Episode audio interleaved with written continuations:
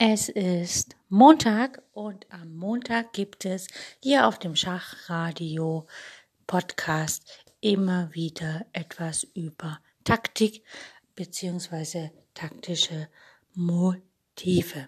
Viel Spaß mit der heutigen Folge.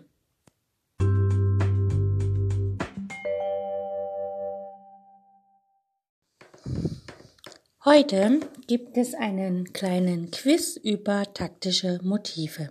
In jeder Schachpartie werden einige elementare Werkzeuge eingesetzt, um taktische Ziele zu erreichen, also um Material zu gewinnen oder matt zu setzen oder so.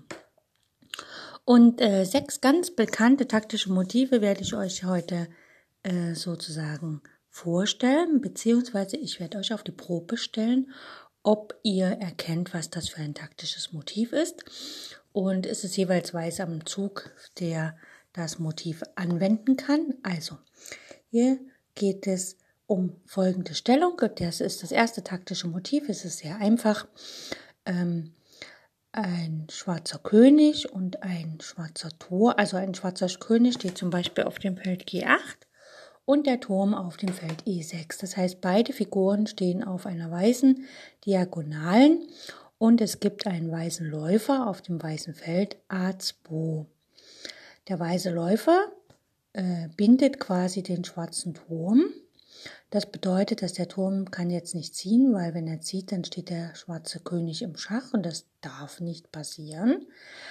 Und wie also, und wenn Weiß dann im nächsten Zug, also wenn er wieder dran ist, kann er dann im nächsten Zug, sofern er nicht selber irgendwo im Schach steht, dann mit dem Läufer den Turm schlagen. Wie nennt man dieses taktische Motiv? Wenn quasi auf einer langen Diagonalen äh, der König und der Turm äh, draufstehen und ein Läufer das könnte auch eine Dame sein, den Turm quasi bindet. Wie würde man dieses taktische Motiv nennen? Das ist Nummer eins.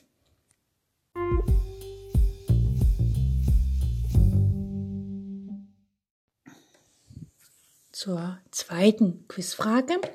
Und zwar steht ein weißer Springer so, dass er gleichzeitig einen König und einen Turm angreifen kann vom Gegner. Und da ja nur eine dieser Figuren wegziehen kann, in dem Fall, wenn der König im Schach steht von dem Springer, muss natürlich der König ziehen. Und somit verliert der Schwarze, also der Gegner, eine gesamte Figur. Wie nennt man dieses taktische Motiv, wenn ein Springer zwei Figuren gleichzeitig angreift? Und ähm, genau wenn also der Springer bei zwei wertvollere Figuren vom Gegner angreift. Also in unserem Beispiel jetzt mal zum Beispiel König und Turm. Wie nennt man dieses taktische Motiv?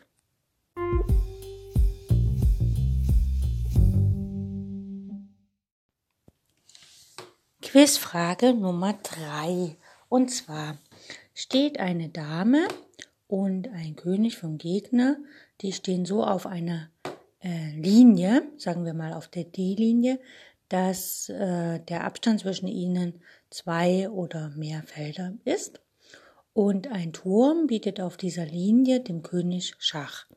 Also steht der Turm, sagen wir mal auf D1, der König auf D4 und die Dame auf D8. Ja, also der schwarze König steht zwischen der eigenen Dame und dem gegnerischen Turm. Wegen dem Schachgebot vom Turm muss er natürlich wegziehen und die Dame wird dann im nächsten Zug geschlagen. Dafür gibt es einen Begriff, ein Takt, also dieses äh, ist ein taktisches Motiv und ich hätte gern von euch gewusst, wie ist dieser Begriff, wie heißt das? Äh, da gibt es verschiedene äh, Begriffe. Mal gucken, welchen ihr wählt und welchen ich euch nachher sage.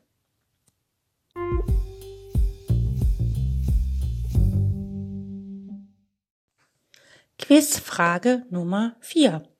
Ähm, wenn jetzt zum Beispiel eine Figur, sagen wir mal ein Springer oder ein Läufer oder ein König, ähm, auf einer Linie steht, wo auch ein Turm steht, der dem gegnerischen König theoretisch Schach bieten könnte, wenn diese Figur zur Seite gehen würde.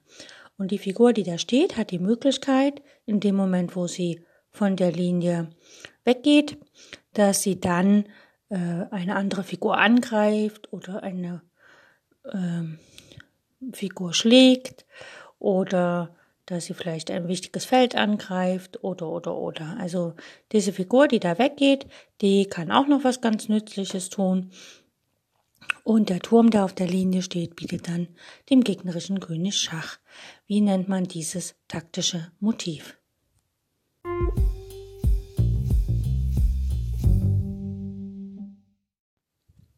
Quizfrage Nummer 5. Hm, nehmen wir mal an, ein schwarzer Läufer äh, deckt einen Bauern. Sagen wir mal, der Läufer steht auf C7 und er deckt seinen Bauern auf B6. Und er hat auch noch die Aufgabe, einen Turm auf F4 zu decken. Jetzt ist der Turm auf F4 zum Beispiel angegriffen von einem anderen Turm, von einem weißen Turm und der Bauer auf B6 ist angegriffen von, sagen wir mal, einem anderen Bauern auf C5.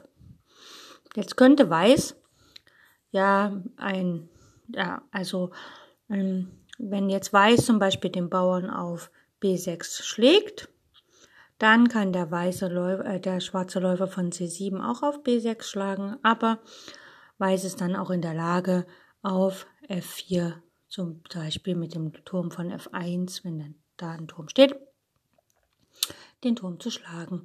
Das heißt also, der weiße Läufer hat zwei Aufgaben und der kann aber nur eine erfüllen, weil in jedem Zug man darf ja immer nur eine, einen Zug machen.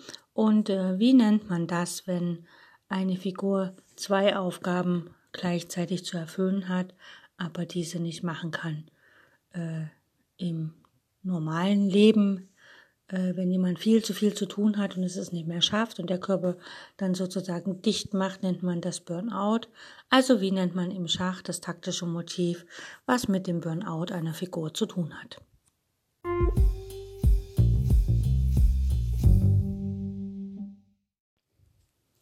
Zur letzten von unseren Quizaufgaben für heute, das ist die Nummer 6, und zwar haben wir folgende Stellung auf dem Brett. Also wir, ungeachtet, wo der weiße König steht, steht die weiße Dame auf dem Feld E6 und der weiße Springer auf dem Feld H6. Ja, also Dame E6 und Springer H6.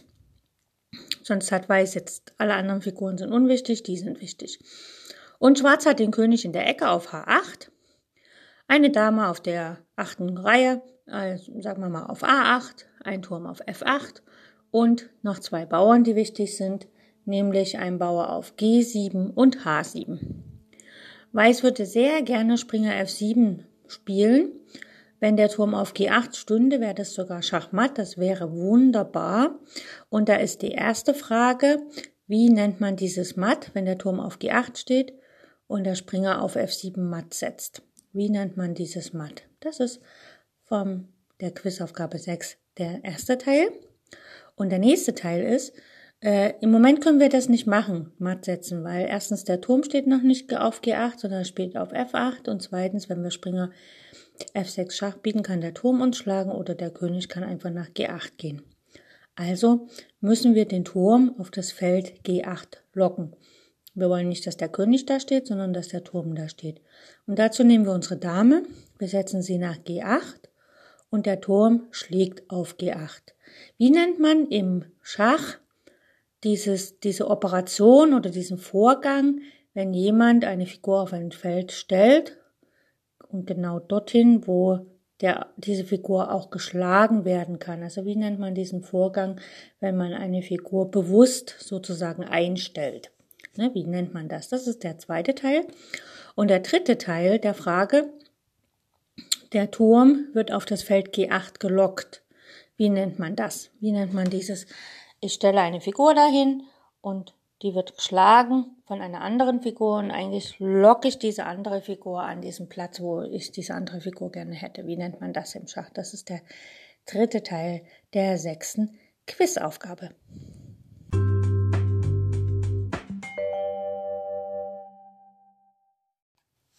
Ich hoffe, ihr konntet alle Fragen einigermaßen beantworten. Fangen wir an mit der ersten. Da habe ich gefragt, was ist, wenn König und Turm auf einer Diagonalen stehen, der Turm vor dem König und eine weiße Figur sozusagen den Turm an seinen Platz bindet. Das heißt, der Turm kann nicht ziehen, weil wenn er wegzieht, steht er entweder vom Läufer oder von der Dame, der König dann im Schach. Und da war meine Frage, wie nennt man dieses taktische Motiv? Und das ist relativ einfach, das ist eine Fesselung.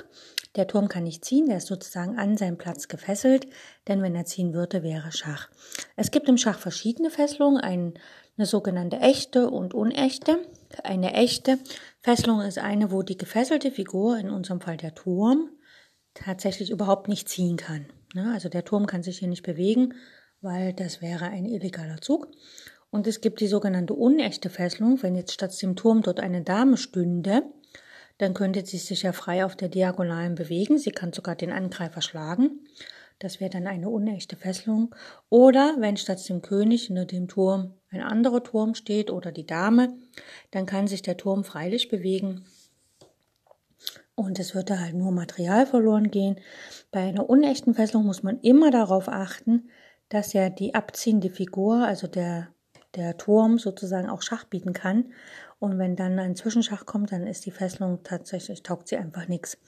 Äh, vielleicht kennen einige von euch das Dekadettenmatt. Da ist es auch so, dass der Läufer den Springer fesselt wegen der Dame und der Springer zieht einfach weg. Die Dame wird geschlagen. Das was ist aber ein großer Fehler, weil dann einfach in zwei oder drei Zügen matt gesetzt wird mit Hilfe des Springers. Das ist dann natürlich sehr ärgerlich. Okay, also die Antwort für die erste Quizfrage war Fesselung.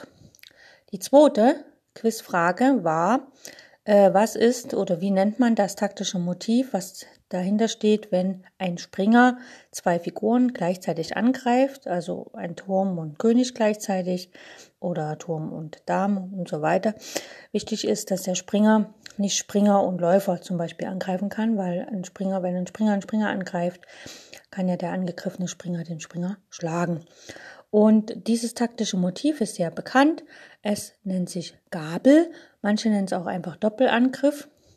Ähm, greift der Springer mehrere Figuren gleichzeitig an, also sagen wir mal den König, den Turm und die Dame, dann nennt man das auch Familienschach oder ja, ja, Familienschach nennt man das dann, weil halt alle, weil quasi alle Figuren angegriffen sind und ist der König angegriffen, sagt man Schach und dann sagt man hier, okay, die ganze Familie steht quasi im Angriff im Schach, also Familienschach. So, das ist ein sehr wichtiges taktisches Motiv. Das wird in unserer Folge der Taktik in unserem Podcast, im Schachradio, immer wieder auftauchen.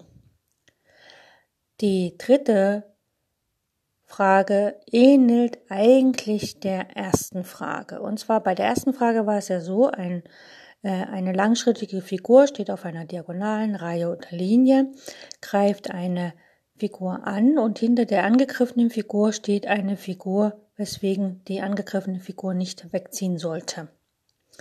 Jetzt hier bei der dritten Aufgabe haben wir es so, dass die vordere Figur der König ist und dahinter noch eine weitere Figur steht, die dann nicht, wenn der König wegzieht, von der vorderen Figur gedeckt werden kann, also vom König quasi. Und das nennt man entweder Röntgenangriff, also quasi ich greife durch eine Figur hindurch etwas an, was dahinter liegt, oder Spieß. Also ich habe ja zu DDR-Zeiten Schach gelernt und da nannte man das noch Spieß. Da war das mit dem Röntgenangriff noch nicht so berühmt. Ich denke mal, Röntgenangriff kommt halt auch eher mehr aus dem englischsprachigen Bereich. Aber wie auch immer das ist, es ist halt so, dass wir hier äh, quasi die Figur, auf die wir es abgesehen haben, ist hier die hintere Figur, also die, die, da, äh, die hinter der vorderen Figur steht. Ne? Also bei, bei der Fesselung haben wir ja, äh, ziehen wir, ist unser Angriffsziel ja die vordere Figur. Also wir wollen ja eigentlich ähm, die Figur erobern, die gefesselt ist, weil die kann sich ja nicht bewegen. Und beim Spieß muss sich die vordere Figur bewegen und damit ist unser Angriffsziel eigentlich die hintere Figur. Also Lösung Nummer drei war Spieß. Bei der vierten Aufgabe war es so, dass wir eine Art Batterie aufgebaut haben. Also wir haben einen Turm oder eine Dame, eine langschrittige Figur auf einer Linie, Diagonalen oder Reihe. Und auf dieser Linie, Diagonalen oder Reihe steht weiterhin, also steht ein König. Und Wenn dann noch auf dieser Linie, Diagonal oder Reihe eine unserer Figuren steht, dann können wir unsere Figur wegbewegen. Und mit dieser Wegbewegung können wir, wird Schach geboten. Und die Figur, die sich wegbewegt, kann natürlich auch noch Unheil beim Gegner anrichten. Und dieses Ganze nennt man Abzugsschach. Es gibt auch den Begriff Abzugsangriff. Und äh, wenn der Abzugsangriff, also wenn die Figur, die dann angegriffen wird, von unserer vorderen langschrittigen Figur angegriffen wird, also wenn die angegriffene Figur ein König ist, nennt man das Abzugsschach, ansonsten nennt man es einfach nur Abzugsangriff. Beim Abzugsschach kann es auch dazu führen, dass ein Doppelschach entsteht, denn wenn der Springer zum Beispiel so abzieht, dass er dann auch noch Schach, ziehen, äh, Schach setzt selber, dann bietet quasi die ähm, langschrittige Figur Schach und der Abzugs, also der, die Figur, die abgezogen ist, der Springer bietet auch noch Schach, dann ist es quasi ein Abzugsschach. Das gibt es natürlich auch mit Läufern und Damen. Also äh, wenn der Läufer wegzieht, dann kann der Turm dahinter Schach bieten und der Läufer natürlich von der Seite auch. Umgekehrt geht es auch, wenn der Läufer Schach bietet, kann der Turm, der weggezogen ist, auch noch Schach bieten. Also beim Abzug Schach gibt es auch immer wieder mal die Möglichkeit, ein Doppelschach zu bieten.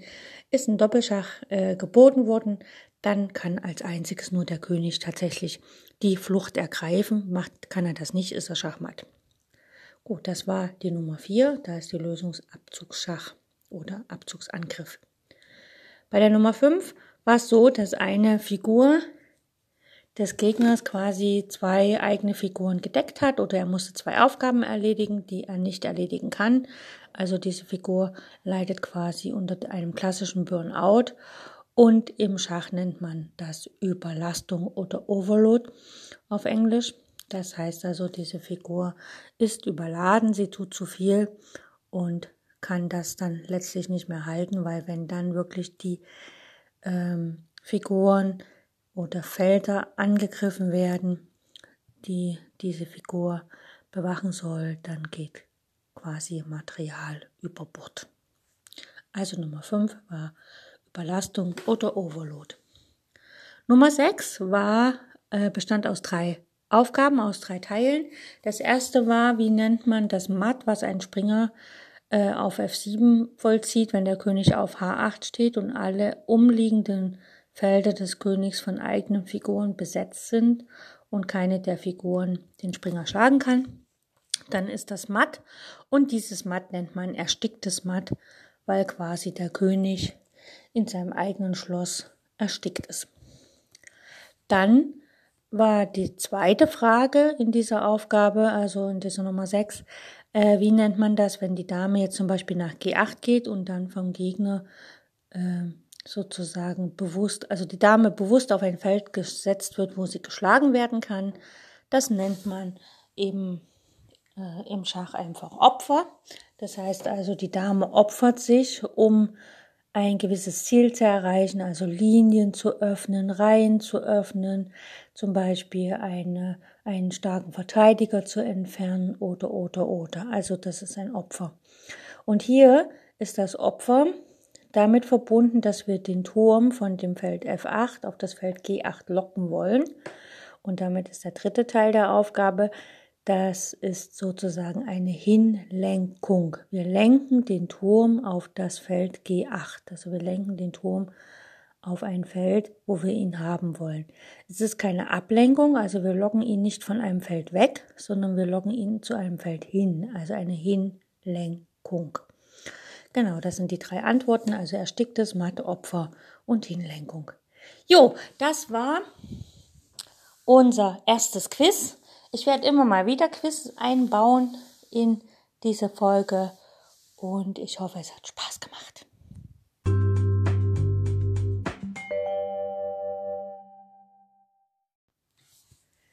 So, das war's für heute, für die Folge um die taktischen Motive, die es immer am Montag gibt. Montag ist quasi Motivtag. Und ähm, jo, ihr könnt gerne das, den Podcast irgendwie abonnieren oder verfolgen, so dass ihr keine Folge mehr verpasst. Also wir haben einen Wochenplan, was es jede Woche so gibt am Schach auf dem Schach-Podcast, Schach on Air, also dem Schachradio. Mm, Montags gibt es, wie gesagt, immer die taktischen Motive. dienstags und Freitag, also jeden Dienstag und jeden Freitag gibt es Strategie. Diesmal also erstmal äh, aus dem Buch von Aaron Nimsowitsch, Mein System. Das Buch beinhaltet so viele taktische Motive, äh, nicht taktische Motive, sondern strategische Elemente, dass man halt damit relativ weit kommt. Wir werden sehen, wie weit wir damit kommen. Und ähm, danach wird es wahrscheinlich mit anderen strategischen Elementen weitergehen. Also es gibt ja noch Strategie im Endspiel und so weiter. Also wunderbare, ein wunderbares weites Feld, um sich schachlich weiterzubilden. Der Mittwoch besteht darin, dass wir unseren Endspielkurs fortsetzen. Am Donnerstag gibt es den Schachtalk im Schachradio. Das heißt, hier werden Persönlichkeiten vorgestellt, hier werden äh, Bücher diskutiert und hier gibt es auch ein ab und an mal kleine Turnierberichte oder oder oder also Tratsch und Knatsch, was es alles so gibt rund um das Thema Schach herum. Äh, mal sehen, wie lange das geht und mal sehen, ähm, ob wir vielleicht irgendwann mal ein Q&A machen, also wo ihr Fragen an mich stellen könnt und ich die dann schön der Reihe nach beantworte. Diese Fragen sollten natürlich rund um das Thema Schach sein. Wie gesagt, Freitag ist dann immer noch der zweite Teil von Aaron Nimsowitschs Buch Mein System. Samstag gibt es immer Taktik und zwar Matt-Aufgaben, also immer schön Matt setzen ohne Ende. Und der Sonntag gehört den Schachgroßmeistern, also den Schachmeistern hm, aus allen Zeiten, die es gibt. Da hatten wir jetzt schon die erste Schachweltmeisterin ähm, sozusagen vorgestellt und auch eine Partie von ihr vorgestellt. Es kann sein, dass ich diese Folge nochmal aufnehmen muss, weil ich mich mit den ganzen Namen ein bisschen sehr verfitzt habe. Aber das ist, glaube ich, menschlich und das sollte man mir für die erste Sendung nachsehen. Wenn ihr Ideen, Vorschläge oder und so weiter habt, dann mir einfach auf Facebook schreiben. Dort findet ihr das Schachradio auch. Ansonsten einfach Schachradio googeln. Auf Enko findet ihr dann auch alle Daten zu mir. Ich bin Chanda von Kaiserlink aus Dresden und ich wünsche euch viel Erfolg bei euren Schachpartien und hoffe, dass wir uns morgen wiederhören. Bis dann.